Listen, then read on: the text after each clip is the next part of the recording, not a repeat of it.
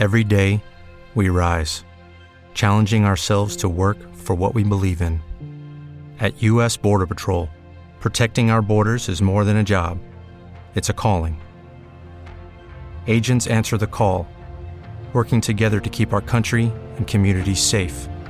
If you're ready for a new mission, join U.S. Border Patrol and go beyond. Learn more at cbp.gov/careers. Este podcast forma parte de Evox Originals. Disfruta de este avance.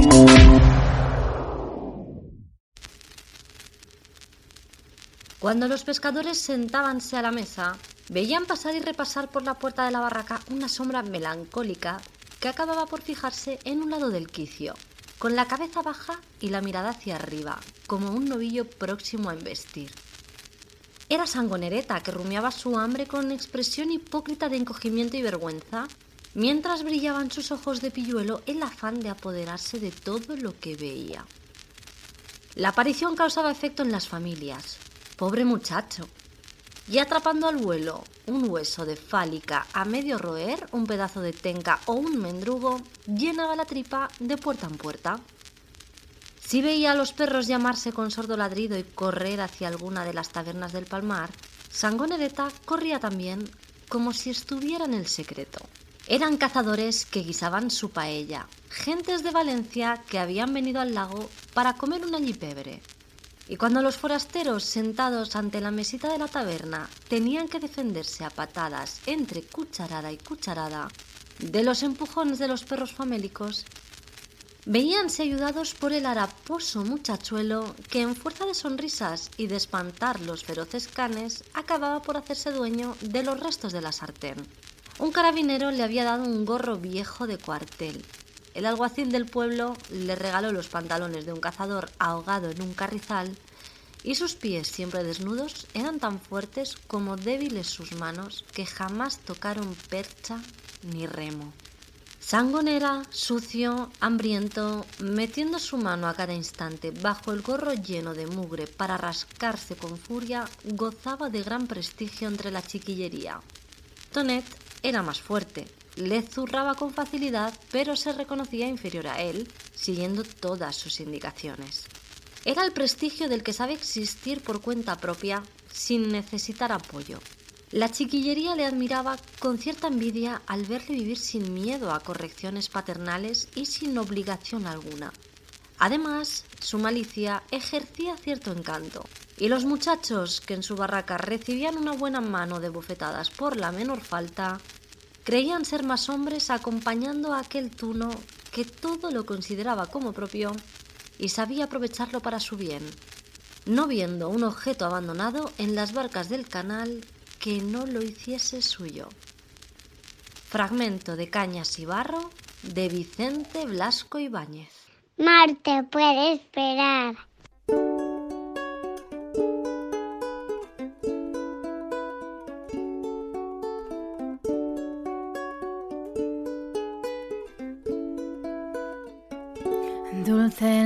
Bienvenido al canal de podcast más marciano de la esfera terrestre y donde nada es lo que parece. Tras la incidencia de la semana pasada, en la que más de uno tuvisteis la oportunidad de escuchar por error uno de nuestros borradores, volvemos a estar con los motores a punto y desengrasados para un nuevo capítulo desde el planeta rojo. Os avisamos de que próximamente tendremos en esta cabina al alma caritativa que nos avisó del error, Fer Caravanero, del perfil Memorias de una Rueda, para desentrañar entre los dos las grandes dificultades que conlleva la publicación periódica de vídeos o de podcasts. El intenso trabajo que hay detrás de cada capítulo y el tiempo que debemos dedicar a estos proyectos con escaso presupuesto, nulo la mayoría de las veces, para poder ubicarnos aceptablemente en la jungla de las redes sociales. También, como no, Fer nos hablará de sus memorias de carretera a bordo de su caravana.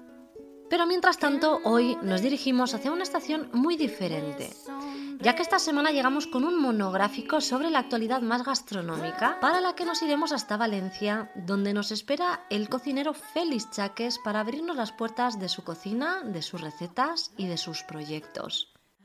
Así que si no quieres perderte nuestras novedades, ya sabes que te puedes unir a esta colonia marciana. Nos tienes en exclusiva en iVoox, principalmente en el apéndice de viajes, aunque también nos gusta subir de vez en cuando audiotextos con historias de amoríos por Madrid y recuperar fragmentos literarios de obras en lengua castellana. Las novedades te las vamos contando en el canal de Telegram Marte puede esperar y en mi perfil de Instagram arroba escritora viajera. También hemos abierto recientemente el canal en Instagram de Marte puede esperar para quienes solo queráis seguir la actualidad de nuestro programa marciano. Si prefieres que hablemos sobre tu proyecto viajero, de turismo sostenible o de periodismo de investigación, o por otro lado contarnos las pautas para lograr un estilo de vida zen, me tienes en el correo hola arroba escritoraviajera.com. La melodía que escuchas de fondo al principio y al final de todos nuestros capítulos, como siempre, es de la autora J. Rochester y lleva por título Dulce. Y para la parte técnica, ando yo esta temporada con el autocontrol de los mandos de esta nave marciana. Así que encendemos motores y nos vamos ya con la efemérides espacial de esta semana.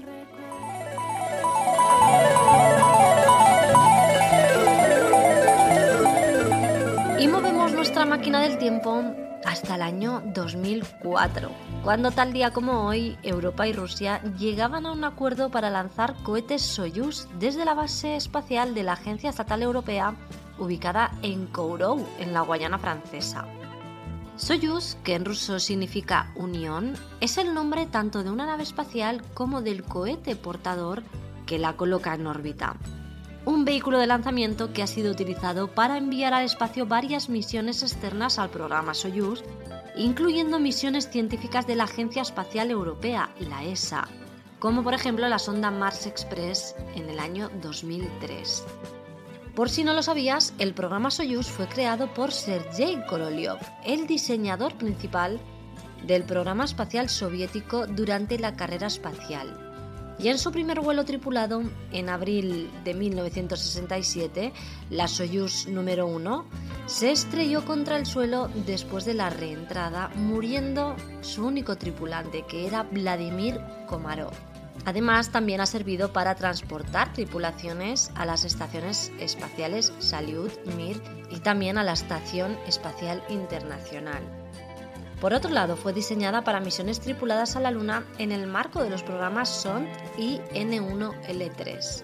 Desde hace algo menos de tiempo, desde el año 1980, se usa un modelo perfeccionado que se llama Soyuz T y desde 1986 el modelo Soyuz TM, diseñado inicialmente durante la construcción y utilización de la Estación Espacial Mir.